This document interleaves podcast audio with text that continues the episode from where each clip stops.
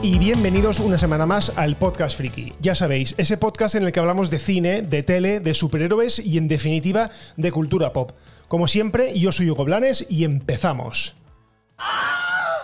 Bueno, empezamos el episodio para variar, hablando de Marvel Studios, porque en mi opinión ha tenido una semana bastante movidita y en la mayoría de los casos creo que no para bien. Bueno, lo primero que ha pasado es que la película de Blade, la película que iba a suponer la incorporación del famoso vampiro comiquero al universo cinematográfico de Marvel, aunque vosotros me diréis, bueno, ya está introducido porque hizo un cameo de voz en la escena post-créditos de la película de Eternals. Bueno, en este caso iba a ser su primera película dentro del universo cinematográfico de Marvel, bueno, pues se ha quedado sin director. ¿Vale? Según ha informado de Hollywood Reporter en exclusiva, Basam Tariq, que es quien iba a hacerse cargo del regreso del vampiro, pues ha abandonado el proyecto dejando vacante el asiento del director. ¿El motivo? Pues según ha comunicado Marvel Studios y también el propio director, ha sido un conflicto de agendas. Esto, bueno, traducido a la lengua común de la gente normal, pues es que tenía ideas que entraban en conflicto con lo que Kevin Feige, es decir, el mandamás de Marvel Studios, tenía en la cabeza. Porque realmente tanto lo del conflicto de agendas como las diferencias creativas eh, son exactamente lo mismo. O sea, es una manera muy bonita de decir que te apartes del proyecto porque no nos sirves para lo que estás haciendo. De hecho, esto ya ha ocurrido en anteriores ocasiones. Por ejemplo, la más reciente fue el abandono de Scott Derrickson cuando estaba en fases de preproducción o realmente de producción de la película de Doctor Strange y el multiverso de la locura tras ser él mismo el director de la primera parte. Como recordáis, bueno, esta película al final fue dirigida por Sam Raimi y Scott Derrickson pasó a ser simplemente productor de la película. En este caso, lo mismo. Basan Tariq, el director de Blade, pasa a ser productor de la película y de momento no tenemos director que se haga cargo de la película. Imagino que en las próximas semanas eh, tendremos algo de información al respecto. Más que nada porque la película tiene que llegar a las pantallas el próximo 3 de noviembre de 2023. O sea, queda poco más o menos que un año y la película, pues al parecer, pues eh, todavía no ha empezado ni a grabarse. Así que, bueno, veremos cómo evoluciona todo esto y esperemos noticias en las próximas semanas de, bueno, pues que por fin tenemos un director confirmado para esta película, que la verdad, a mí es que Todavía no acabo de ver al personaje de Blade dentro del universo cinematográfico de Marvel. Yo no sé si es que todo el tema sobrenatural, todo el tema de los vampiros no me atrae demasiado. De hecho, tampoco he hecho aquí ninguna referencia al corto o a la mini película que se anunció en el pasado de 23 sobre el hombre lobo, eh, protagonizada por Gael García Bernal, y que también está ubicada dentro del UCM. Bueno, a mí todo esto me parece un poco cogido con pinzas y Blade, pues lo que os digo, a día de hoy no le veo mucho encaje dentro del todo el ambiente superheroico de las, de las películas de Marvel. Pero bueno, también puede ser que igual que tienen la parte cósmica y tienen la parte más terrenal, pues pueden ir también por una parte un poco más sobrenatural. Pero bueno, eso no quiere decir que no tenga ganas de verla, simplemente que a día de hoy pues no me encaja demasiado dentro del, del universo. Bueno, y la segunda noticia de Marvel Studios que Depende de cómo lo veamos, es una buena o una mala noticia. Os explico. Armor Wars, que es la serie que nadie pidió sobre o centrada en el personaje de Máquina de Guerra o de War Machine, el compañero de Iron Man dentro del universo cinematográfico de Marvel, pues se convierte en Armor Wars, la película que nadie pidió. Es decir, Marvel, Marvel Studios, convierte lo que iba a ser una serie de televisión sobre eh, War Machine, o sea, Armor Wars, lo convierte en una película. Y esto me lleva a pensar que por fin eh, Disney se ha dado cuenta de que las series que mejor funcionan son aquellas que precisamente son eso, una serie y no una película troceada. Os pongo el ejemplo, por ejemplo, de WandaVision, She-Hulk o Loki, que son tres de las series que mejor han funcionado dentro del universo cinematográfico de Marvel porque han sido precisamente eso, una serie de televisión, capítulos más o menos autoconclusivos, sí que es verdad que tenían un hilo argumental común, pero que, bueno, te hacían pensar que realmente estabas viendo lo que era una serie de televisión. En cambio, hay otros ejemplos que realmente era muy descarado, que parecía que lo que estabas viendo era realmente una película troceada. En este caso tengo, o me viene a la cabeza directamente, casos como por ejemplo Miss Marvel o Falcon y el Soldado de Invierno, dos series que claramente eran películas troceadas eh, y que se estrenaron directamente en Disney Plus pues para no estrenar una película y directamente pues darles un poco más de bombo y platillo dentro de la plataforma, una plataforma que entonces pues necesitaba un poco de un poco de impulso.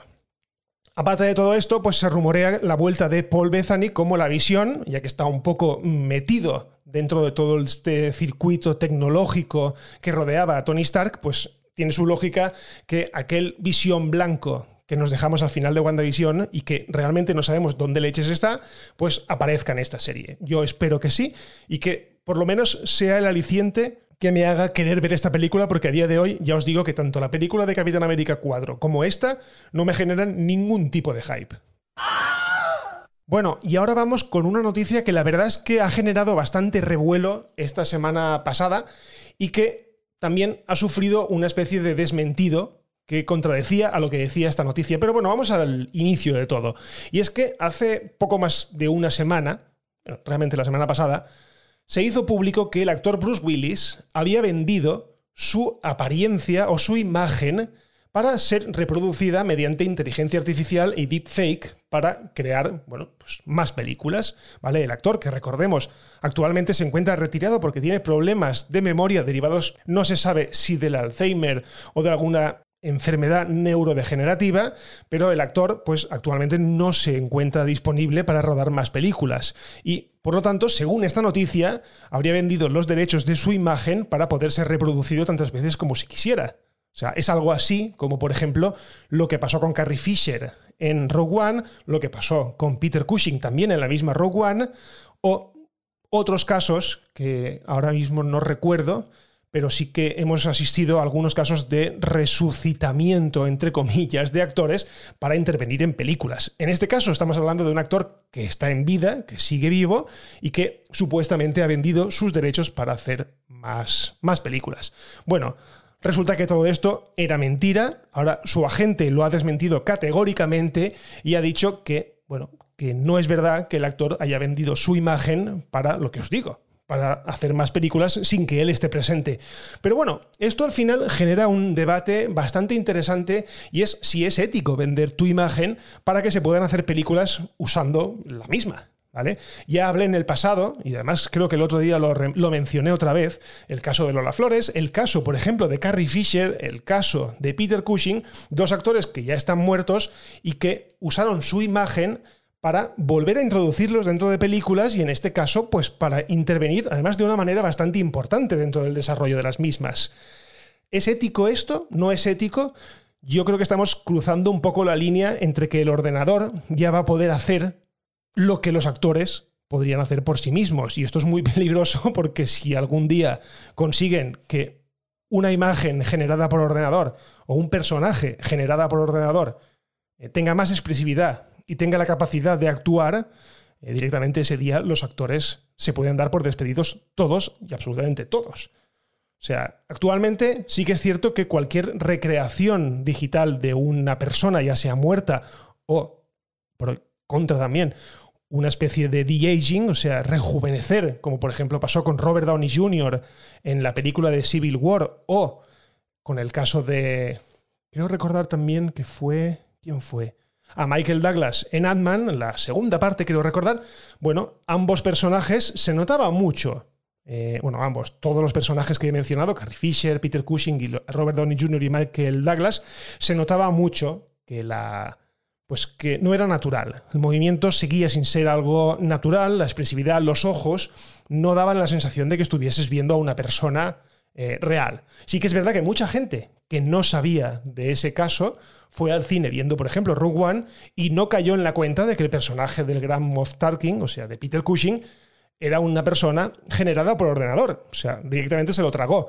Por lo tanto, sí que es verdad que entre la gente hay una cierta tolerancia a de que estamos en ese punto, o vamos a cruzar esa línea, de que las personas podrán ser generadas por ordenador para producciones audiovisuales. Ya os digo, yo lanzo este, discursito aquí, porque me parece un poco preocupante de cara al futuro que cualquier inteligencia artificial pueda tomar eh, el, o suplantar a una persona real actuando en este caso. Porque si pueden actuar, podrán hacer muchas otras cosas en derivadas del terreno de la creatividad. ¿Vale? Y sí que es verdad que nos está gustando mucho últimamente jugar con aquellos generadores de imagen y todo esto, pero me parece que estamos cruzando un poco la línea. No, no quiero nombrar a Skynet, ¿vale? No quiero nombrar a la entidad esta cibernética maligna de las películas de Terminator, pero estamos coqueteando mucho con la inteligencia artificial y no quiero ser agorero, pero a mí no me acaba de convencer del todo. Bueno, y volvemos a Disney porque esta semana es noticia porque algunos de vosotros, y si no, pues os lo digo yo ahora mismo, os habéis dado cuenta de que la película Titanic ha desaparecido de la plataforma Disney Plus. Ha desaparecido y todo parece indicar que sigue la misma estrategia que con Avatar. ¿Qué ha pasado? Pues Disney ha visto que el estreno de Avatar le está funcionando muy bien, ¿vale? En parte por la confusión, ya lo comenté la semana pasada, en parte por la confusión de la gente que, bueno, cree que va a haber la película, la segunda parte, y cuando entra realmente lo que está viendo es la primera parte, porque la gente no está muy puesta a los a las noticias cinematográficas y directamente llega al cine y ve a Avatar y dice, bueno, pues debe de ser la segunda parte, porque la primera parte la estrenaron en 2009, o sea, hace un huevo de tiempo. Por lo tanto, eh, Disney ha visto que esto le está funcionando muy bien y ha decidido eliminar momentáneamente también su película Titanic de la cartelera para hacer un reestreno en cines que estaría estudiando para los próximos meses. ¿Vale? Básicamente quiere que la tercera película más taquillera de la historia pues rasque un poquito más en taquilla, no que supere a Vengadores en Game, porque eso es directamente imposible. Creo que les diferencian, no sé si 400 millones de dólares, o sea, algo directamente imposible. Un restreno no va a hacer 400 millones de dólares por mucho Titanic que sea. Pero esto me lleva un poco hacer la reflexión de que estas compañías al final juegan con nosotros conforme quieren. Yo he sido siempre un defensor muy acérrimo del formato físico. ¿Vale? El formato físico, comprar Blu-rays, DVDs, te permiten ver cualquier película en cualquier momento sin necesidad de, recurrir a ninguna plataforma o sin necesidad de esperar que alguna plataforma tenga disponible esa película, porque recordemos, hay muchas películas, muchas, que no están disponibles en ningún sitio y que a día de hoy la única manera legal que hay de verlas es comprar un DVD o comprar un Blu-ray o un Blu-ray 4K o lo que queráis para poder verla.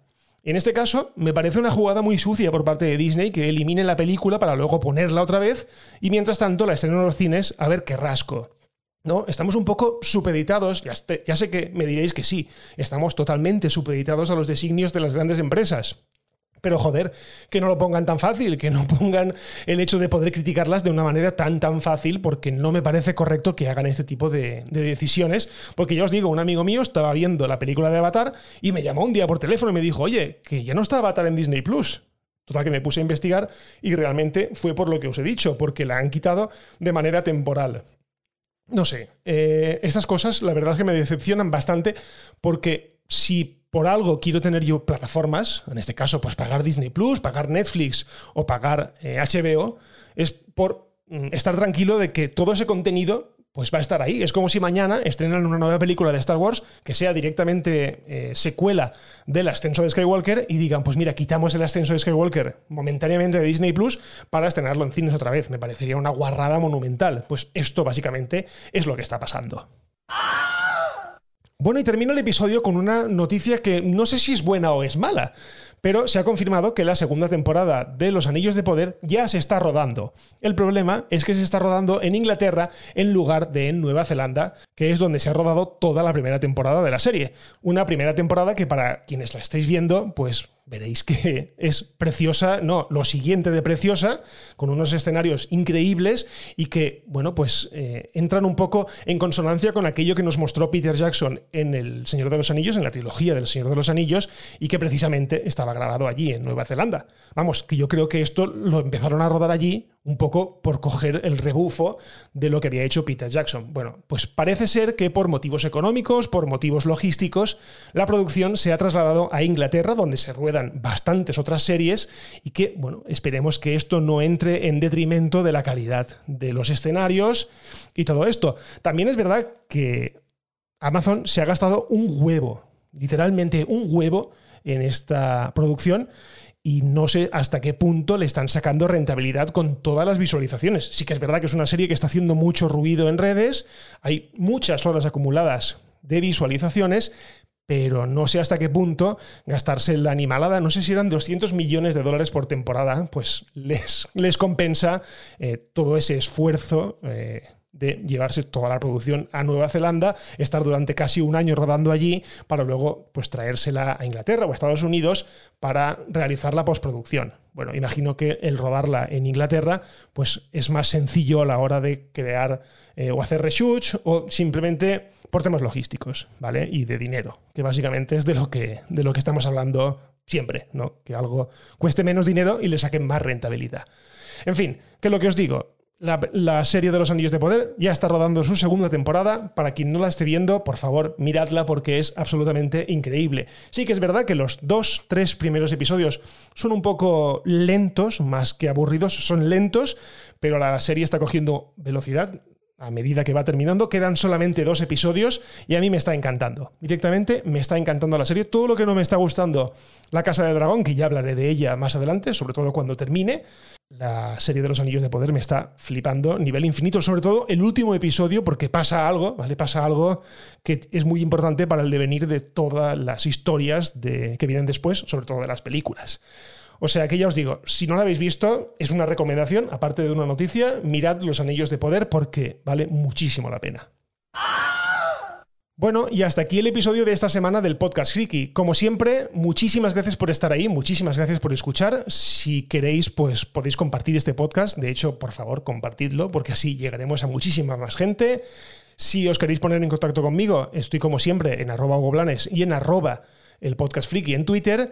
Y por lo demás, lo dejamos aquí y nos escuchamos en el próximo episodio del podcast friki. Un abrazo y adiós.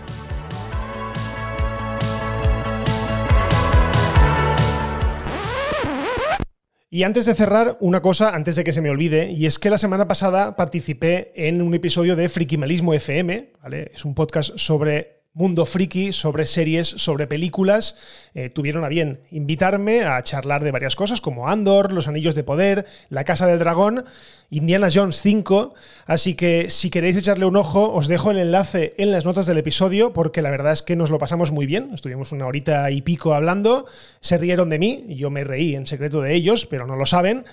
Y ya os digo, eh, os paso el enlace de YouTube, también está disponible en plataformas de podcast, pero lo gracioso es que veáis el vídeo porque, bueno, contextualiza muchísimo más lo que es la, conversación. Así que, lo que os digo, echadle un vistazo a Frikimalismo FM, al último episodio, bueno, a todos realmente, pero en especial al último porque salgo yo, coño, este es mi podcast, y anuncio los episodios donde salgo yo. Así que ahora sí que sí, me despido y nos vemos la semana que viene en el podcast Friki.